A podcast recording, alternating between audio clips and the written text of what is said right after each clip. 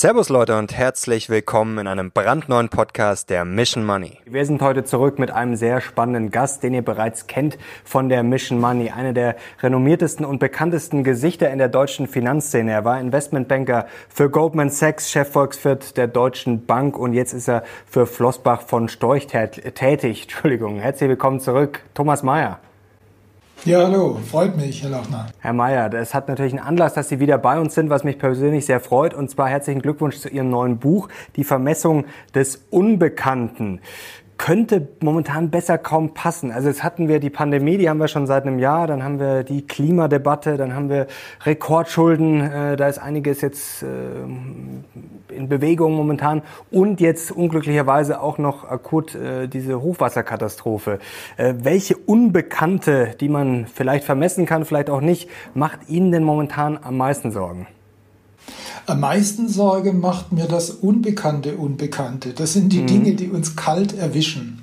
Also seit äh, ja, mehr als drei Jahrzehnten beschäftige ich mich ja äh, mit der Vermessung der Zukunft, sage ich mal, ne, im Finanzmarkt. Also als Wirtschaftsprognostiker, ähm, als jemand, äh, der ähm, Kunden berät im Finanzmarkt, der jetzt in einer Vermögensverwaltung arbeitet beschäftigt man sich immer darum, wie kann ich denn die Zukunft ergründen? Ja, wie kann ich denn da irgendwie was rauskriegen, was künftig passieren könnte? Wird die Wirtschaft wachsen oder wird sie schrumpfen? Wird der Markt, der Aktienmarkt steigen oder fallen? Und so habe ich praktisch im Laufe meines Berufslebens so alle Möglichkeiten hier untersucht, wie man das machen kann. Mathematische Modelle, Ökonometrie, Wahrscheinlichkeitsrechnung und so weiter und so fort. Und ich muss Ihnen gestehen, jetzt, äh, da ich auf eine relativ langes, lange Berufserfahrung äh, zurückblicke, äh, komme ich zu dem Schluss, dass sich das Unbekannte, dass sich die Zukunft nicht wirklich vermessen lässt. Wir leben in einer Welt, in der radikale Unsicherheit herrscht. So nannte das ein amerikanischer Ökonom, Frank Knight, schon in den 20er Jahren des, Jahr, des letzten Jahrhunderts, dass sich eben nicht wie Risiko vermessen und bepreisen lässt. Und insofern, um auf Ihre Frage nochmal genau zurückzukommen, der, der kürzlich verstorbene Politiker Donald Rumsfeld ähm, aus den USA hat ja unterschieden zwischen den zwischen den Known Known, also dem bekannten Bekannten. Ja gut, das ist alles, was wir hier so sehen und mit dem können wir uns beschäftigen. Mit den Unknown Knowns, das heißt also äh, immerhin ähm, von dem, was wir denken, was möglich wäre, ja, aber wir haben immerhin schon mal die, äh, die Möglichkeit darüber nachzudenken, das könnte eine Möglichkeit sein für die Zukunft. Und dann kommt das Unknown Unknown, das unbekannte, unbekannte Dinge, die uns völlig überraschen. Völlig überraschen. Und das äh, Interessante jetzt, Sie hatten das ja auch schon erwähnt, dieser Zeit ist, dass wir in den letzten zwei Jahren, also jetzt hier ganz konkret in Deutschland, ähm, von, für die Öffentlichkeit zwei Unbekannten, Unbekannten komplett überrascht wurden. Das mhm. erste war die Pandemie und das zweite war jetzt das Hochwasser. Das war jetzt nur für die Öffentlichkeit ein komplett unbekanntes Unbekanntes. Denn interessanterweise hatten ja die Bundesregierung und äh, ihre Expertenstäbe diese beiden Szenarien Anfang 2013 schon mal durchgespielt in einem entsprechenden Bericht veröffentlicht. Trotzdem haben wir das ausgeblendet. Wir konzentrieren uns auf Möglichkeiten in der Zukunft, ähm, mit denen wir irgendwie ein gewisses, eine gewisse Affinität haben. Da gibt es vielleicht auch gesellschaftliche Gruppen, die sagen, diese, diese Entwicklung, vor der habe ich am meisten Angst. Darauf müsst ihr euch konzentrieren. Ähm, und darüber vernachlässigen wir dann eigentlich andere Dinge. Wie geht man denn besser damit um? Also Sie haben es jetzt gerade gesagt, das sind ja eigentlich schon bekannte, unbekannte dann sozusagen. Also eine Pandemie gab es ja auch schon mal in der Menschheitsgeschichte. Unwetter gab es natürlich auch schon Hochwasser. Das ist jetzt natürlich so gesehen nichts Neues. Trotzdem überrascht sein dann. Aber dann gibt's ja auch noch, wie gesagt, diese Unknown, Unknown, also Sachen, die wir uns äh, heute noch gar nicht vorstellen können. Ähm, geht man mit denen verschieden um oder wie ist man denn dann sozusagen risikokompetent? Also in meinem Buch habe ich natürlich auch unseren Umgang mit dem äh, Bekannten, Unbekannten diskutiert. Ähm, damit habe ich mich ja lange genug beschäftigt. Ähm, wir versuchen, um das Bekannte, Unbekannte zu vermessen, ähm, versuchen wir eine doch sehr komplexe und sich andauernd verändernde Wirklichkeit ähm, in ziemlich abstrakte und starre mathematische Modelle zu pressen. Also das mhm. kenne ich aus meinem Bereich ähm, aus äh, der ähm, Geldökonomie, Geldpolitik und Theorie, wo wir mit starren Modellen unterwegs sind die, sich, die sich aber in Wirklichkeit verändern sich die Beziehungen. Also diejenigen, die das verfolgt haben mit der äh, Geldtheorie, Geldpolitik, werden äh, sehen, dass wir immer noch äh, die, die, die maßgeblichen Geldpolitiker an die sogenannte Phillips-Kurve glauben, diesen Zusammenhang zwischen Arbeitslosigkeit und Inflation, obwohl der gar nicht mehr momentan existiert. Also wir bilden die Wirklichkeit mit mit abstrakten, ziemlich starren Modellen ab und blenden Dinge aus. Auch ist in dem gegenwärtigen ökonomischen Modell, dem die Zentralbanker anhängen, da gibt es keinen Bankensektor. Und deshalb wurden die von der Bankenkrise vollständig überrascht. 2007, äh, 2008. Also die Modelle sind starr abstrakt und dann übersehen wir, dass wir, wenn wir in die Dinge eingreifen, wenn wir als, als Risikomanager auf der Grundlage des Wissens dieser Modelle eingreifen, dann erzeugen wir Reflexivität. Das ist ein Begriff, den der ähm, Investor George Soros mhm. schon in den 80er Jahren äh, in einem Buch ähm, also in, in, in die Finanzwelt gebracht hat. Das heißt also, der Eingriff verändert die Dinge. Sehr schön sichtbar im Finanzbereich durch den sogenannten Greenspan Put. Da hat also der damalige Federal Reserve äh, Chairman Alan Greenspan ähm, hat eine Politik verfolgt, indem er immer darauf reagiert hat, wenn die Aktienmärkte gefallen sind, denn er wollte die Wirtschaft äh, vor größerem Schaden bewahren. Und dadurch hat er aber das Verhalten der Anleger verändert. Wir haben dann alle mit dem Greenspan-Put gerechnet. Wir haben gesagt, ja, also der ist ja da, der hilft. Also deshalb, sie kommen dann in Schwierigkeiten wegen der Nichtstationarität der Wirklichkeit und der Reflexivität des Systems. Das heißt also, schon das funktioniert nicht. Und dann kommt natürlich das Unbekannte. Unbekannte, da können Sie sich gar nicht, damit können Sie gar nicht umgehen. Und deshalb hatte ich jetzt also auch äh, über die äh, letzten Jahre hatte ich mich damit beschäftigt, was gibt es denn für Möglichkeiten? Da fand ich ein Buch von John Kay und Mervyn King, also ehemaliger ähm, äh, Kolumnist der Financial Times und äh, Finanzprofessor und Mervyn King ist äh, ehemaliger Gouverneur der Bank von England die, die da ein Buch geschrieben haben. Letztes Jahr kam es raus im Frühjahr, Radical Uncertainty, radikale Unsicherheit. Ähm, ich habe mich auch äh, ganz in, äh, mit dem Buch eines deutschen Soziologen Ulrich Beck beschäftigt. Äh, der, der nannte sein Buch Weltrisikogesellschaft. Und, und bei, von beiden Seiten her kommt halt so diese Botschaft, wir können nicht wirklich mit der Unsicherheit umgehen. So was, was kann man machen? Das war ja Ihre Frage. Und da mhm. schlagen Kay und King ähm, eigentlich ja erstens mal etwas Demut vor, vor dem, was, was von der Aufgabe, für der wir stehen. Mhm. Und, und sie, sie schlagen vor, dass wir einfach mit der Frage anfangen, was ist hier los? Also eine umfassende, ähm, alle Aspekte berücksichtigende Analyse der Gegenwart, die wir am besten in eine Erzählung bringen. Also, wo kommen wir her? Wie sind wir dahin gekommen, wo wir heute stehen? Dann habe ich meine Erzählung. Und jetzt kann ich mir überlegen, wie könnte es weitergehen? Wie könnte mhm. die Erzählung weitergehen? Und da ähm, hat ja Erzählungen haben eine innere Dynamik. Ja? Also man weiß, dass also aus einem guten Charakter ein schlechter wird nicht einfach nur so knall und fall, da muss was passieren. Ja, ähm, es gibt also eine gewisse Dynamik. Jetzt kann man sich aus der Dynamik der gegenwärtigen Erzählung, die man herleitet aus dem, woher wir gekommen sind, kann man versuchen, diese Erzählungen so ein bisschen weiterführen. Wohl wissend, dass sie sich immer wieder ändern kann, weil man kennt ja die Zukunft nicht. Und wohl wissend, dass vielleicht andere Dinge, die wir jetzt noch gar nicht auf dem Radarschirm haben, uns treffen. Und wenn man sich so bewegt, da muss man sagen, ja, wir können nicht bestimmte Dinge identifizieren und dann ähm, diese ähm, vermessen und uns dann unser Verhalten danach einstellen, sondern wir müssen uns vorantasten mhm. ähm, anhand dieser Erzählungen und gewappnet sein für das komplett Unvorhergesehene. Das heißt mit anderen Worten, wir müssen Systeme robust und resilient machen. Ich glaube, im Finanzmarkt ähm, äh, kennt man das besser als in der allgemeinen Politik. Denn wir wissen ja, dass wir also äh, in unserer Anlagestrategie, da wollen wir robuste ähm, Wertpapiere, also Titel von Emittenten, ob das jetzt Aktien oder Anleihen sind, ist ja zweitrangig, aber ähm, äh, Wertpapiere von robusten Emittenten haben. Die haben also ähm, ein gutes Geschäftsmodell, ein fähiges Management, mhm. ähm, gute Bilanzzahlen.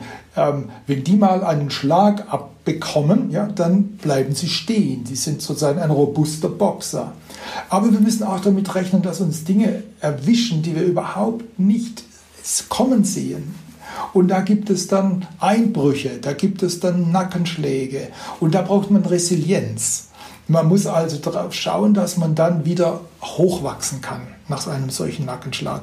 Und im Finanzbereich, das weiß eigentlich jeder, der praktisch damit äh, umgeht, das ist die Diversifizierung. Ja. Mhm. Sie brauchen also robuste ähm, Emittenten, wenn sie Anlage tätigen, und sie brauchen Diversifizierung. So, und was im Finanzbereich eigentlich jetzt die Praktiker schon lange internalisiert haben, da stelle ich jetzt halt fest, vom Finanzbereich kommend, dass wir das in anderen Bereichen unseres gesellschaftlichen Lebens ähm, überhaupt nicht ähm, berücksichtigen. Äh, ich habe mich natürlich auch beschäftigt mit dem Klimaschutz. Ich bin ja kein Experte, aber ich sehe halt vom Finanzbereich kommen da gewisse Parallelen. Wir konzentrieren uns auf eine fernliegende Möglichkeit, This is your invitation to the intersection of versatility and design. Experience the empowering feeling of the Lexus SUVs and some of the best offers of the year on select models at the Invitation to Lexus sales event now through April 1st. Lease the 2024 RX 350 Premium all-wheel drive for 528 a month for 36 months with 49.99 due at signing. Experience amazing at your Lexus dealer. Call 1-800-USA Lexus for important lease offer and pricing details. Not all customers will qualify. Offer in the Lexus Eastern area and it's April 1st, 2024. Ähm, dass sich äh, äh, die, der, der Anstieg der Treibhausgase äh, sehr schädlich, sagen wir mal, auf, auf, auf, auf, auf die Erderwärmung niederschlagen. Und das versuchen wir zu bekämpfen mit der, mit der, mit der Sicht von, Jahrzehnten hin ähm, und übersehen komplett, dass es auch sehr naheliegende Probleme gibt, für die wir uns wappnen müssten. Was, wenn dieser Klimawandel nicht so gestoppt werden kann? Müsste man eigentlich sagen, Hochwasserschutz. Was, wenn ganz andere Dinge auf einmal bedrohen, die wir gar nicht auf dem Radarschirm haben? Stichwort Pandemie. Ja, also Gesundheitsschutz. Also von daher gesehen denke ich, dass wir eigentlich neu lernen sollten, ähm, mit, mit Unsicherheit umzugehen. Mhm. Zur Börse kommen wir noch gleich äh, detailliert, was wir da noch äh, lernen können. Äh, eine Frage vielleicht ganz kurz äh, dazwischen. Ähm, viele Leute haben, glaube ich, den Eindruck, natürlich jetzt auch durch diesen Recency Bias wahrscheinlich, weil zuletzt jetzt sehr viel passiert ist. Äh, das kam jetzt geballt, die Pandemie und jetzt noch Hochwasser und äh, die Klimadebatte. Äh, das hat sich vielleicht so ein bisschen hochgeschaukelt jetzt alles. Ähm, ist die Welt tatsächlich unsicherer heute oder nehmen wir sie nur unsicherer wahr, weil wir natürlich vielleicht auch mehr ja, damit bespielt werden über Social Media und, und so weiter und dann vielleicht jeder in seiner eigenen Bubble ist. Also was ist da jetzt Ihre Erfahrung und Ihr Learning sozusagen aus Ihren Recherchen auch? Also die Welt ist insgesamt viel sicherer, als es jemals war. Mhm. Ja. ähm, wenn man sich also überlegt, was die Menschheit alles durchgemacht hat. Also nehmen wir mal gerade das naheliegende Beispiel Pandemie. Mhm. Ja. Ähm, bei der spanischen Grippe, da wusste man ja gar nicht, äh, wie die verursacht wurde. Viren waren noch gar nicht erforscht. Oder nehmen Sie davor das Gelbfieber in der zweiten Hälfte des 20. Jahrhunderts im Süden der USA. Man hatte keine Ahnung, was da los ist. Ja. Man musste damit rechnen, zu sterben. Die Wahrscheinlichkeit war 50 Prozent. Und das über Jahrzehnte hinweg. In New Orleans hat man sich darauf sozial eingestellt. Insofern haben wir einen relativ, einen hohen, geschichtlich gesehen, hohen Grad eigentlich an Kenntnis dessen, ähm, was äh, um uns herum passiert. Jetzt kommt aber ein Problem rein, weil wir ja, zumindest seit Zeiten der Aufklärung, ja, ähm, nicht mehr an äh, die ähm, von Gott bestimmte Entwicklung glauben, nicht? an das Schicksal. Früher sagte man, ja, so Gott will. Ja? Weil wir das nicht mehr tun weil wir in der Aufklärung Gott abgeschafft haben. Nietzsche sagte ja mal, Gott ist tot. Ja? Mhm. Denken wir jetzt, wir können das Schicksal selbst in die Hand nehmen. Wir können es ergründen.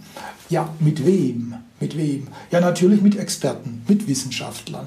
Früher waren die ähm, Regierenden von Gottes Gnaden. Sie haben ihre Legitimation von, von Gott bezogen. Heute sind sie im Grunde genommen, beziehen sie ihre Legitimation, Legitimation ähm, von der Wissenschaft Gnaden. Und dabei machen wir wieder einen Fehler. Ja. Wissenschaft ist anders als Gott nicht unfehlbar. Wissenschaft ist anders als Gott nicht allwissend, lebt immer vom Zweifel. Wenn wir jetzt aber regieren, wie früher unter Gottes Gnaden, unter Wissenschaftsgnaden, ja, dann betreiben wir keine ähm, aufgeklärte, wissenschaftsbasierte Politik in, äh, mehr, sondern wir haben eigentlich alte Verhaltensmuster einfach rübergezogen in die neue Welt.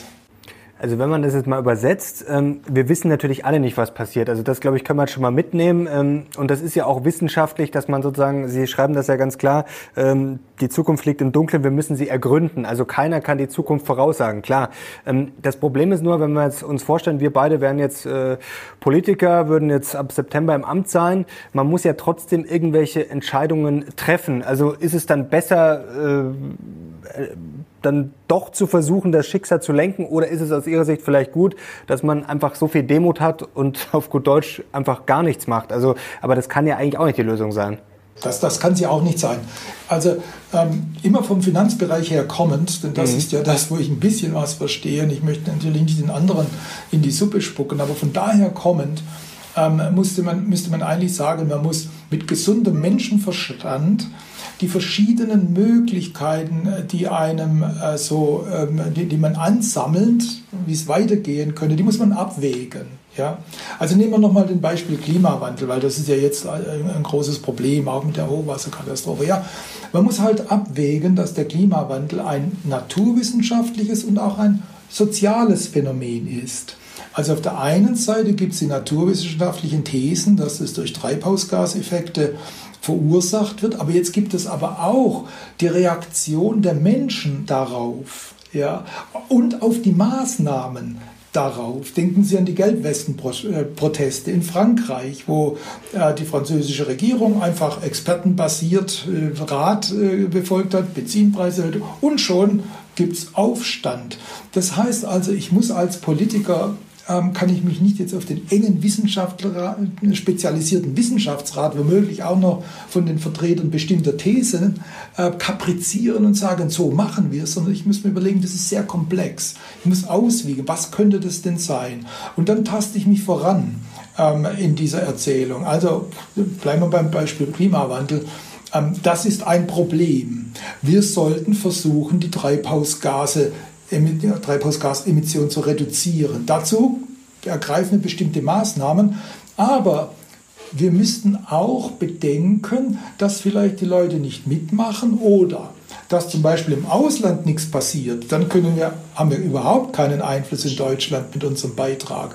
Was also tun, wenn wir nicht erfolgreich sind? Na, dann sollten wir doch vielleicht auch mal Vorsorge treffen, dass die Erderwärmung tatsächlich stattfindet. Ja.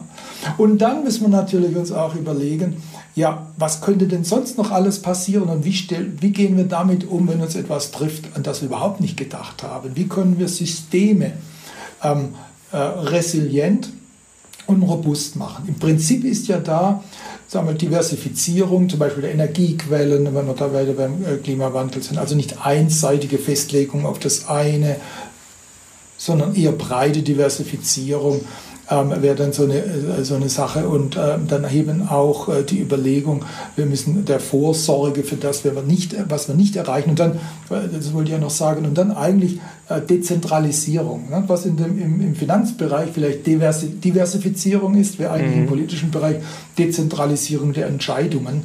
Ähm, da ist unser föderales System eigentlich gar nicht so schlecht, ähm, sodass eigentlich verschiedene Überlegungen und Ideen auch zum Zuge kommen. Jetzt kommen wir mal zum Geld. Ähm, jetzt ist es ja schwer, Sachen vorauszusagen, aber trotzdem sind Sie ja beim Geld nicht so optimistisch. Also Sie sagen ja immer wieder, die Geldpolitik, die aktuelle, ist zum Scheitern verurteilt. Warum lässt sich das dann doch aus Ihrer Sicht voraussagen? Ja, also ich habe in dem Buch versucht, ähm, nachdem ich sozusagen mal die Methode erläutert habe, wie man mhm. das machen könnte, also Erzählungen äh, zu finden, wie die Zukunft weitergehen könnte. Und dann habe ich verschiedene Erzählungen ähm, mir an, genau angeschaut, Erzählung des Klimawandels, geopolitische Veränderungen, dann halt die Erzählung, wie geht es weiter mit dem Geld. Und da muss man sich ja überlegen, wo kommen wir denn her? Ja, wir kommen aus einer Zeit, da war die Inflation sehr niedrig. Ähm, da verfolgen wir bestimmte theoretische Modelle in den Zentralbanken, äh, die gewisse Mängel aufweisen. Und da könnte man sich überlegen, ja, also ähm, was, was für Erfahrungen haben wir denn mit solchen Entwicklungen schon mal in der Geschichte gemacht? Und da kommt man natürlich schon drauf, dass die Situation heute so ein bisschen der ähneln könnte, was in den 70er Jahren passiert ist.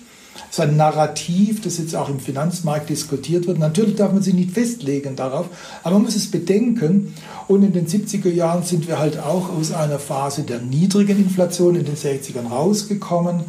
Ähm, äh, es dominierte der Keynesianismus, also etwas eingegrenzte Sichtweise, der, halt, wie die Wirtschaft funktioniert. Ähm, die Eltern werden sich noch erinnern, Nachfragemanagement und all diese Dinge. Ähm, und ähm, dann hat man, äh, indem man ähm, das Inflationsproblem eigentlich eher runterspielte, war man konfrontiert mit äh, den, dem Ölpreisschock 1973 und dachte, naja, jetzt muss ich ja was tun, jetzt muss ich ja die Wirtschaft äh, stützen. Dann hatte man eine expansive Fiskalpolitik, die wurde von der Geldpolitik unterstützt. Die Federal Reserve verfolgte eine akkommodierende Geldpolitik. Äh, das hat dann so geführt, dass die Rohstoffpreisanschübe sich ins System fressen könnten. Das war dann die berühmte Preis-Lohn-Preisspirale. Genügend Geld war da, denn man hat ja nicht, äh, man hat ja nicht, nicht gezaudert mit der Geldpolitik, sondern versucht, die Wirtschaft wieder zu beleben. Dann kam er in diese Stagflationsphase der 70er Jahre rein und das Geldsystem, unser Fiat-Geldsystem, das Kreditgeldsystem, wo Geld über Kreditvergabe geschaffen wurde, wird, wurde dann nochmal mit einem Paukenschlag von Paul Volcker, dem damaligen mhm. äh, Federal Reserve Chairman, äh, gerettet mit einer Fed Funds Rate von bis zu 22 Prozent. Das muss man sich auf der Zunge zergehen lassen. Das könnte heute, heute wird das niemand mehr überleben. Und da das wahrscheinlich nicht mehr so geht, ja, weil wir gar nicht mehr die Kraft haben, einen solchen Schlag einzustecken in unserem System, weil alles so hoch verschuldet ist, die Staaten, die Unternehmen, die Haushalte und so weiter, müssen wir uns jetzt halt damit mit der Erzählung befassen, dass jetzt passieren könnte, was in der Geschichte schon so oft passiert ist, nämlich, mhm. dass letztendlich nach einer solchen Situation eine Geldkrise kommt. Und deshalb denke ich, ist das eine Erzählung, die muss man im Kopf haben. Mhm. Darf nicht darauf fixieren, aber es ist eine Erzählung, die man ernst nehmen muss, meines Erachtens. Sehr interessant. Jens Erhard zum Beispiel, der hat vor kurzem gesagt, er sieht das anders. Also äh, bei dieser Vergleich zu den 70er Jahren oft kommt, er gesagt, man musste auch sehen, dass zum Beispiel damals die Demografie anders war. Viele junge Familien, die nicht so verschuldet waren, die dann Häuser gekauft haben, die sich eingerichtet haben. Und auch, dass die Löhne jetzt angeblich auch in den USA, gerade zum Beispiel die Mindestlöhne, die jetzt äh, auch erhöht werden sollen, dass die zum Beispiel sehr wenig ausmachen. Also wie kriegt man das denn hin, das sei mal, fair miteinander zu vergleichen? Also Sie haben es ja gerade gesagt, es ist ja nicht eins zu eins, also die Erzählung an sich wäre dann dieselbe. Man könnte jetzt ja auch sagen, hm, vielleicht sind jetzt momentan die Leute, die kennen ja gar keine Inflation mehr, also zumindest die Jüngeren. Ähm, das kann natürlich dann erst recht nach hinten losgehen. So kann man es natürlich auch sagen. Also wie kriegt man das sozusagen alles unter den Hut, dass man dann irgendwie halbwegs Wahrscheinlichkeiten dafür aufstellen kann? Also man kann keine numerischen Wahrscheinlichkeiten vergeben. Mhm. Das wäre ja, wenn Sie das vergeben, dann müssten Sie alle Möglichkeiten kennen und dann mhm. müssten Sie den einzelnen Möglichkeiten welche zuordnen. Denn äh, wie jeder äh, angehende Wahrscheinlichkeitsmathematiker weiß, addieren sich ja die, die, die, Wahrscheinlichkeiten für alle Möglichkeiten zu eins und dann ist es ausgeschöpft, das, das, das mhm. System. Wir kennen aber gar nicht die Möglichkeiten. Das heißt, wir können uns nur vorantasten durch Versuch und Irrtum. Und eine solche Vorlage wäre mal, sich anzuschauen, ähm, könnte es nicht so sein wie in den 70er Jahren? Was könnte ich denn da tun, falls es so wird? damit ich ähm, sagen wir, einigermaßen glimpflich davonkomme. Und das sind dann halt auch die Überlegungen, dass ich Ähm, dann im Finanzbereich, dass man sagt, naja, es ist ja gar nicht so falsch, ein bisschen Gold im Portfolio zu haben. Könnte ja sein, dass man es braucht, man weiß es nicht, könnte aber sein, das ist eine Art Versicherung. Und wenn man sich dann so die verschiedenen Assetklassen anschaut, ähm, kann man halt auch feststellen, dass in einer solchen Situation wahrscheinlich Realwerte besser laufen als Nominalwerte. Und so kann man sagen, ja, ähm, ich versuche mich mal darauf einzustellen, und dann kann man sich äh, äh, sozusagen die Gegenprobe machen und sagen, und was, wenn es nicht so kommt, bin ich dann verloren? Dann wäre die Antwort, wenn ich ein gutes äh, Portfolio an vernünftigen Unternehmen in meinem Depot habe und etwas Gold, dann ist ja eigentlich, sagen wir mal, auch wenn ich mich irre in diesem Szenario, ist ja nicht alles verloren. Also deshalb keine äh, sozusagen Ecklösung und sagen, ich setze jetzt auf den Untergang der Welt oder ich setze auf, den, auf das Ende des Geldsystems und deshalb alles auf Rot oder so. Das wäre ja dann wiederum verkehrt. Da würde man mhm. sich ja Wissen anmaßen, das man gar nicht haben kann. Was ja auch so ein super Thema ist, äh, dieses, die Reflexivität, das haben Sie vorhin schon angesprochen. Ich finde das auch schon äh, seit längerem sehr faszinierend. Ähm, man kann das ja eigentlich immer drehen, äh, ja, ich, ich will nicht sagen, wie man will, das klingt vielleicht äh, ein bisschen unprofessionell, aber man kann es immer von mehreren Seiten betrachten. Zum Beispiel bei der FED ist es jetzt auch so, dass man ja in einer Zwickmühle steckt. Also man könnte jetzt sagen, wenn Sie die Zinsen nicht anheben, ist es fahrlässig. Aber man könnte jetzt auch sagen, wenn Sie die Zinsen anheben, theoretisch, dass dann die Leute auf einmal sagen, um Gottes Willen, wenn die jetzt die Zinsen anheben, dann muss ja was im Busch sein. Und dass das dann erst die Leute, die Pferde scheu macht, sage ich mal, und dass das dann wiederum eine Inflation auslöst. Also wie geht man denn mit dieser Reflexivität um? Denn man weiß ja im Endeffekt vorher nie, wenn ich eine Entscheidung treffe, was dann die Leute sozusagen daraus machen. Ja, ähm, am besten, man bringt sich erst gar nicht in diese Lage. Das ist so diese alte Geschichte, fragt jemand nach dem Weg, wie komme ich denn jetzt von A nach B? Und derjenige, der befragt wird, ähm, überlegt sich und sagt, am besten fangen Sie von A gar nicht erst an. also ähm, mit anderen Worten, die FED hat sich in eine Zwangslage manövriert, aus der es meines Erachtens ähm, kein sauberes, klares, gutes Entkommen mehr gibt. Ich denke, die FED hat sich über die Jahrzehnte, äh, muss ich sagen, angefangen in den 80er Jahren. Ich habe das verfolgt in Washington. Damals war ich beim IWF, der 87er Aktienmarktcrash. Das war sozusagen die erste Bewährungsprobe für Alan Greenspan. Der war gerade mal ähm, ein halbes Jahr im Amt. Und schon hat er damals durch ähm, beherzte Zinssenkungen den Aktienmarkt aufgefangen. Ähm, und da hat er meines Erachtens einen Prozess eingeleitet, der dann immer weiter ging, sodass man heute sagen kann, die Federal Reserve steht unter Finanzdominanz. Das heißt also, sie kommt aus dieser Kiste nicht mehr raus. Ähm, wenn die Märkte runtergehen, ist die Angst so groß, dass jetzt der Kollateralschaden für die Wirtschaft gewaltig werden wird, dass man sofort reingeht und wieder versucht zu beruhigen. Wer das sagen wir mal, in Frage stellt, sollte sich an das vierte Quartal 2018 erinnern, ähm, als wir einen Einbruch im Markt hatten, weil die Marktteilnehmer meinten, der damals neue äh, Fed-Chairman äh, Paul würde jetzt die Zinsen wirklich anheben. Ja? Und dann krachte der Aktienmarkt runter. Und Anfang 19 sagte Paul schon, so war es ja gar nicht gemeint. Und im Verlauf von 19, lange vor der Pandemie, hat er die Zinsen wieder gesenkt. Die Fed ist ein Gefangener praktisch jetzt der Finanzmärkte. Die EZB ist ein Gefangener der Fiskalpolitiker. Die steht unter, unter fiskalischer Dominanz. Mhm. Die kam daher eigentlich, oder das so rührt, im Grunde genommen daher, dass man nach dem Kampf um Griechenland, was ja ein Hin und Her war, fliegt Griechenland raus, ja, nein, gibt es eine Umschuldung, ja, nein. In diesem Kampf um Griechenland hat man sich letztendlich mal äh, dann dafür entschieden, es gibt keine weitere Umschuldung im Euroraum eines Staates und es gibt keinen Exit.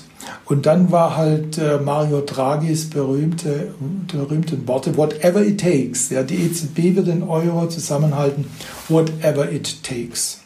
Und damit hat die EZB sich hinter die Staaten gestellt und damit im Grunde genommen sich auch den Staaten untergeordnet. Und das sehen wir jetzt ganz klar in der Pandemie. Die Verschuldung schießt nach oben. Die EZB kauft immer mehr Anleihen. Die Programme laufen weiter.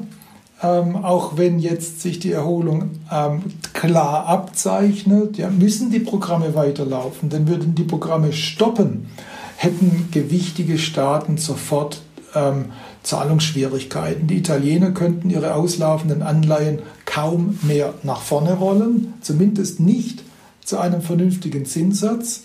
Und da sie so hoch verschuldet sind, müssten sie dann bei einem Zins, mit dem man in der Vergangenheit mal umgehen konnte, sagen wir mal 5, 6, 7 Prozent, das war in Italien nicht ungewöhnlich, das würde sie praktisch im, im Mark, ins Mark treffen. Wenn sie solche Zinsen dann zahlen müssten für die ganze Schuld, da ist nichts mehr übrig für andere Dinge, aber die sind ja notwendig. Also deshalb, glaube ich, sind die Zentralbanken einfach gefangen und das bestärkt mich eigentlich auch so im Weiterdenken dieser Erzählung, dass wenn sie da nicht rauskommen, werden wir das Geldsystem nicht wie damals vollkommen mit einem Paukenschlag retten können, sondern es wird wahrscheinlich eine Krise geben. Die Schulden sind ein gutes Stichwort, das habe ich mir nämlich auch notiert. Jetzt ist ja die Frage, was rationaler ist. Also, dass das alles ja, komisch anmutet und dass diese Schulden, die da sind, äh, nie alle zurückgezahlt werden können, das wissen wir ja eigentlich. Ähm, jetzt wissen wir aber nicht, was in Zukunft passiert. Also, was ist jetzt, irgendwann wird wahrscheinlich irgendwas passieren, wir wissen aber nicht genau, was dann passiert. Was wäre jetzt rationaler? Also zu sagen, wir müssen jetzt irgendwie eisern sparen in einer Welt voller Schulden oder ist es dann sogar rationaler zu sagen, ähm, ja, wir verschulden uns jetzt noch mehr, gerade zum Beispiel jetzt der deutsche Staat, es ist ja günstig, wir bauen dafür vielleicht hier jetzt äh, ein paar tolle innovative Kraftwerke, neue Straßen, äh, Digitalisierung, was weiß ich. Ähm, ist das dann nicht sogar rationaler zu sagen, wir nutzen es jetzt so lange aus, bis halt dann irgendwann was passiert, äh, was wir alle nicht wissen? Ähm, wie sehen Sie das? Also ich war ja lange auch ein äh, Vertreter derjenigen, äh, die da sagten, wir brauchen eine solide Haushaltsführung. Ich komme ja aus dem Schwäbischen, also mhm. das Prinzip der schwäbischen Hausfrau ist mir nicht fremd. Mit dem bin ich aufgewachsen als Kind.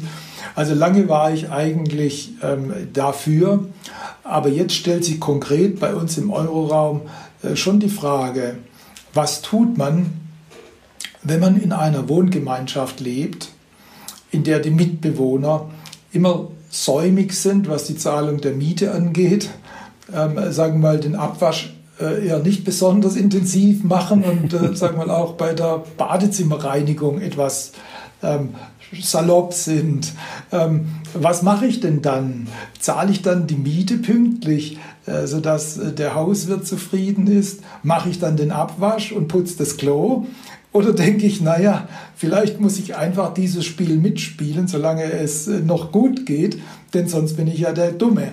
Und jetzt stellt sich halt ganz konkret die Frage, nach, nachdem ich auch lange Zeit dachte, das ist nichts, wenn jetzt der deutsche Staat, sagen wir mal, mit den anderen im Chor mitsingt, denke ich schon, dass das uns jetzt wahrscheinlich nicht mehr viel nützt, wenn wir jetzt hier den Sparkommissar bei uns abgeben, während die anderen feste Geld ausgeben, dass sie sich bei der EZB abholen.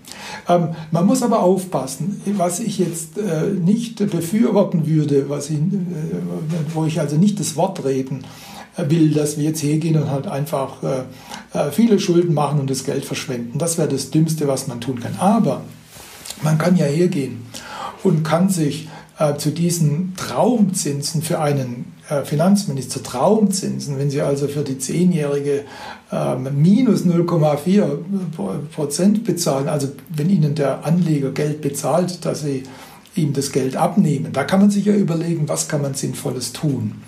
Und da kann man sich natürlich äh, überlegen, sollten wir jetzt nicht äh, ähm, Anleihen emittieren zu Negativzinsen und äh, damit unsere Infrastruktur ähm, verbessern, die es ja dringend nötig hat. Ähm, ja, ähm, aber ich denke, wir sollten aber ein anderes Problem nicht vergessen, eine andere Erzählung mitdenken und das ist die Altersvorsorge. Ähm, also wie gesagt, wir haben ja angefangen, nicht immer nur ein Ding schauen und da alles rein, sondern man muss ja breiter denken. Und da stellt sich halt schon die Frage, wie gehen wir damit um, dass jetzt die ganz großen Jahrgänge, die geburtenstarken Jahrgänge in Rente gehen.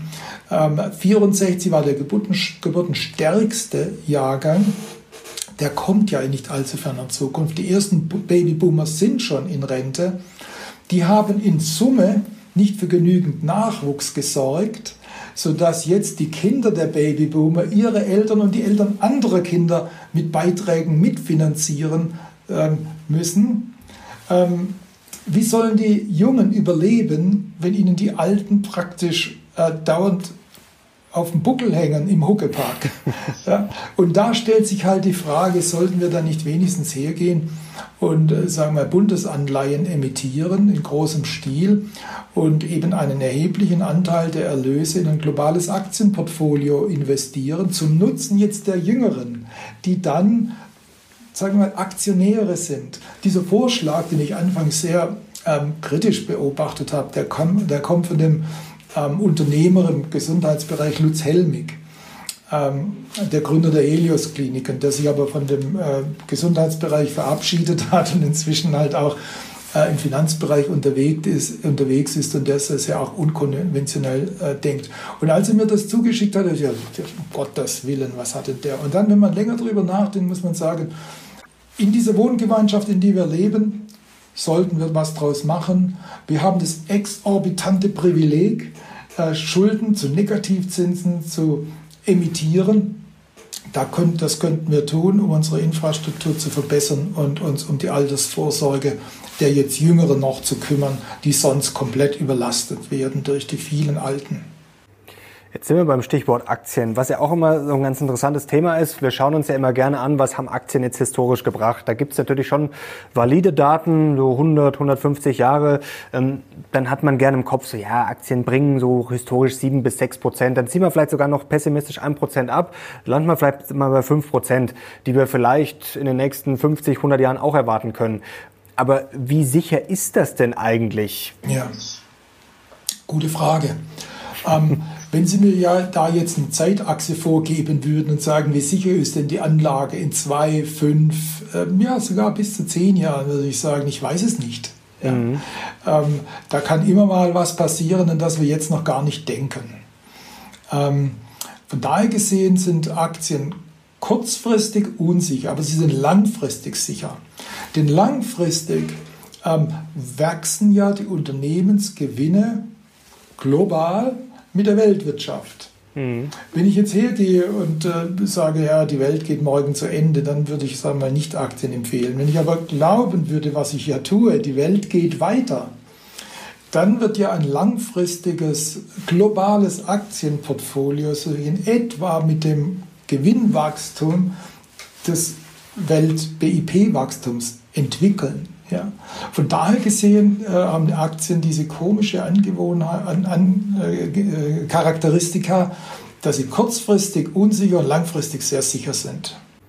Okay, also das, ich sehe das auch so, also das wollen wir auch hoffen, dass sich die Weltwirtschaft weiterentwickelt, wobei es ja mittlerweile immer mehr Stimmen gibt, gerade in dieser Klimadebatte, die natürlich sagen, so dieses unbegrenzte Wachstum, das muss äh, aufhören und der Kapitalismus ist sowieso schlimm. Also ähm, das muss man aber auch irgendwo auf dem Zettel haben, oder? Als gewisses Risiko. Ja, aber muss halt auch realistisch sein. Und diese Debatte, das sieht sogar in Deutschland eine Minderheit von einer Bevölkerung von etwas über 80 Millionen aber wir gehen jetzt in Richtung knapp 8 Milliarden Menschen auf der Welt. Mhm. Und die allermeisten sehen das ganz anders. Die wollen noch was tun in ihrem Leben und für ihre Kinder. Die wollen sich Wohlstand erarbeiten. Ähm, die wollen aufholen und dann uns vielleicht sogar überholen. Also deshalb denke ich, sollte man nicht zu sehr auf den eigenen Bauchnabel schauen, ähm, und unsere äh, Postwachstumsprediger allzu ernst nehmen, denn sie sind global gesehen eine verschwindende Minderheit. Die große Mehrheit möchte, dass es weiter vorangeht. Jetzt haben Sie auch eine sehr schöne Geschichte erzählt im Buch. Ich äh, will jetzt nicht zu viel verraten, vielleicht können Sie uns das nochmal kurz schildern. Sie waren ja sozusagen live dabei. Äh, von Goldman Sachs war es, glaube ich, die Anleihehändler, die sich da ein bisschen die Finger verbrannt haben. Ähm, wie ist denn jetzt eigentlich Ihre, also, also vielleicht nochmal kurz die Geschichte von Ihnen und dann, wie ist denn jetzt eigentlich Ihre Erfahrung? Sie sind so lange dabei, Sie haben da alles gesehen in dieser ganzen Finanz-, Aktien-, äh, Wall Street-Szene. Also wie gut äh, können denn die meisten da die Zukunft vorausschauen? Oder ist das eher, ich sage jetzt mal, ein Zirkus, wo die Leute sich äh, viel zutrauen, aber am Ende dann doch oft falsch liegen? Ja, ähm, schauen Sie, als ich in diesen Bereich reinkam, in die Finanzindustrie, äh, das war im Oktober 1990, ähm, da gab es noch äh, diesen ähm, alten Händlertyp, äh, der lange Ohren hatte, der viel horchte, der sich dann äh, ein Bild machte, was ist denn da so los im Markt und dann auch mit Bauchgefühl arbeitete. Dann habe ich erlebt, wie die ähm, moderne Finanztheorie äh, das, äh, die Arbeit verwissenschaftlicht hat. Und da kamen dann Physiker, die fanden, dass im Finanzbereich sehr viel mehr Geld zu verdienen ist als, äh, sagen wir mal, irgendwo in, einer, in einem physikalischen Institut einer Universität. Und da habe ich gedacht, meine Herren, und ich habe einige von denen beobachtet, Gottes Willen, die haben ein IQ doppelt so viel wie deiner aber mein Gott, ob das mal gut geht. Die haben dann halt das ganze Ding behandelt wie eine physikalische, also physische, ein naturwissenschaftliches Problem, haben tolle Mathematik, Handelsalgorithmen gebaut. Ich habe es ein paar Mal erlebt, wie die phänomenal geplatzt sind. Das ging dann also richtig mit, mit Schwung, das Ganze. Und jetzt beobachte ich in unserem Bereich doch wieder, sagen mal, die Rückkehr zum gesunden Menschenverstand. Das ist, glaube ich, wer jetzt im Finanzbereich unterwegs ist, findet das eigentlich mehr und mehr, dass dann die Fondsmanager sagen, ja, das ist eine komplexe Sache, also das kann ich jetzt nicht mal mit der Formel XY kurz abhaken, das Ganze. Das finden Sie da ähm, jetzt zunehmend, aber Sie finden es halt nicht in der Bürokratie, in der Regulierung, also im, im, im Regulierungssystem äh, spielt das äh, Modell Value at Risk, das ich in meinem Buch zerreiße, immer noch eine gravierende Rolle. Ich finde es komplett fehlspezifiziert, dieses Modell, aber für den, der es interessiert, der darf das en Detail nachlesen. Das finden Sie in der Regulierung. In der Geldpolitik sehe ich äh, ähm, ähm, Wirtschaftsprofessoren äh, mit Modellen arbeiten, wo ich sagen muss, um Gottes Willen. Ja, also das ist ja äh, schon haarsträubend.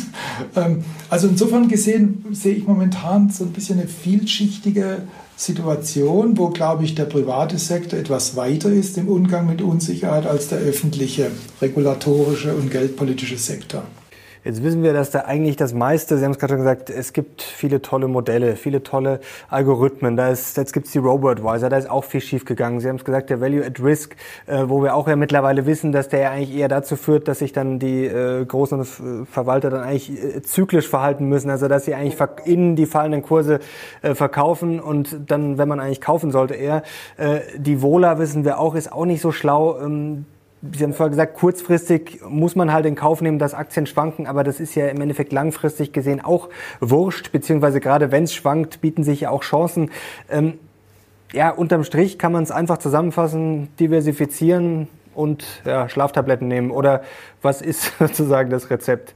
Ja, ich glaube auch, wir müssen die Diversifizierung in diesem Umfeld ähm, neu denken. Ähm, früher hatte man sich ja diversifiziert. Der klassische Amerika, das klassische amerikanische Portfolio war 60% Bond, 40% Aktien. Ne? Und damit hat man dann mhm. einen konservativen Anleger auch beglücken können. Dann hatten sie 60% rentierte halt so im Schnitt mit 4, 5% und der Rest war die, mit 40% hatten sie dann noch eine Sahnehaube obendrauf. Vorbei. Die Anleihen sind als Anlageklasse weg. Ja, sie können dort nur über Arbitragehandel, also Zinsstrukturkurven, ähm, äh, Trades, Yield Curve Trades oder Credit Trades, können Sie Geld verdienen und das ist halt so gut oder schlecht wie das glückliche Hand des Händlers. Der Anleihehändler äh, oder Anleihebesitzer fängt immer im Keller an, also mit einem negativen. Jeden Tag ist sozusagen der Verlust da, den Ihnen der risikofreie Zins beschert. Und dann muss er, muss er durch Risikonahme sich aus dem Verlustkeller herausarbeiten und dann durch zusätzliche Risikonahme einen positiven Ertrag erwirtschaften. Das ist meines Erachtens kein, kein nachhaltiges Modell. Bargeld ist weg, ja, die Banken verschicken Ihnen ähm, Verwahrgebühren-Notizen. Äh, ähm, dann bleiben im Prinzip eigentlich ja, Immobilien und Aktien. Bei Immobilien wissen wir, die Einstiegsschwelle ist gewaltig. Ja, Preise sind hoch, Gebühren sind saftig. Wer kommt denn da schon rein, wenn er nicht schon mal ein paar hunderttausend in petto hat? Bleiben alle die Aktien. Jetzt muss man Diversifizierung neu denken. Wir müssen uns innerhalb der Aktienklasse diversifizieren. Und da denke ich, das müssen wir über die Zeit und über den Raum tun. Über den Raum, in dem wir breit äh, global diversifizieren, also keinen Home Bias. Nein, global, also ein globales Aktienportfolio. Und über die Zeit indem wir uns Zeit geben zum Aufbau eines Portfolios, also in der Ansparphase, das Geld so nach und nach investieren. Da gibt es Cost Averaging, kann man betreiben oder sonst was. Und dann uns aber auch überlegen, wenn ich das Portfolio abbaue, nehmen wir an, ich habe es fürs Alter als äh, Zusatzertrag zu meiner mageren Rente, dann muss ich mir die Zeit geben, das Portfolio auch wieder über die Zeit zurückzuführen. Also Diversifikation einer Anlageklasse über Raum und Zeit ist das, was einem noch bleibt heutzutage. Okay, also sehen Sie da quasi keine anderen Alternativen und äh, diese sozusagen der alte Traum, den Markt zu schlagen, äh, da sind Sie wahrscheinlich auch eher kritisch. Aber wissen Sie, ich habe so viele Leute gesehen im Laufe meines Berufslebens, die das versucht haben. Ähm, und es sind ganz wenige, haben es geschafft. Es gibt einige, die sind begnadet, die haben es geschafft. Und was die vor allem ausgezeichnet hat, war große Demut vor dem Markt. also, das heißt, äh, zu wissen, was man alles nicht weiß und wenn die Dinge falsch laufen, äh, zu sagen, ich habe das nicht gekriegt, ich muss meine Verluste abschneiden und ich versuche es erneut. Ja. Das kann man tun, wenn man die, die Disziplin hat, die dazu gehört, und wenn man sich zutraut, wirklich die Dinge auf ganz breiter Basis sich anzuschauen. Und mhm. dann, wenn man einen guten, gesunden Menschenverstand hat, dann kann man das tun. Sehr schön.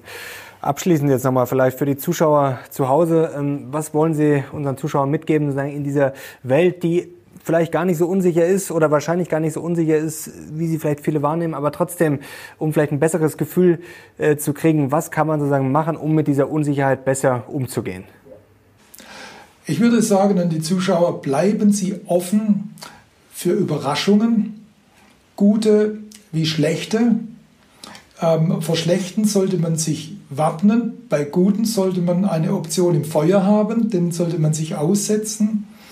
Also bleiben Sie offen für Überraschungen äh, und denken Sie langfristig. Das ist doch ein perfektes Schlusswort. Herr Mayer, herzlichen Dank, hat wie immer großen Spaß gemacht. Ja, vielen Dank, Herr Laumann. Danke und danke euch natürlich fürs Zuschauen. Ich bin jetzt sehr gespannt auf eure Kommentare. Lasst es mal krachen unten in der Kommentarspalte. Danke euch fürs Zuschauen. Danke, Herr Mayer. Hoffentlich auf bald und wir sehen uns hoffentlich auch auf bald wieder. Ciao. Danke fürs Zuschauen. Wir sind jetzt raus.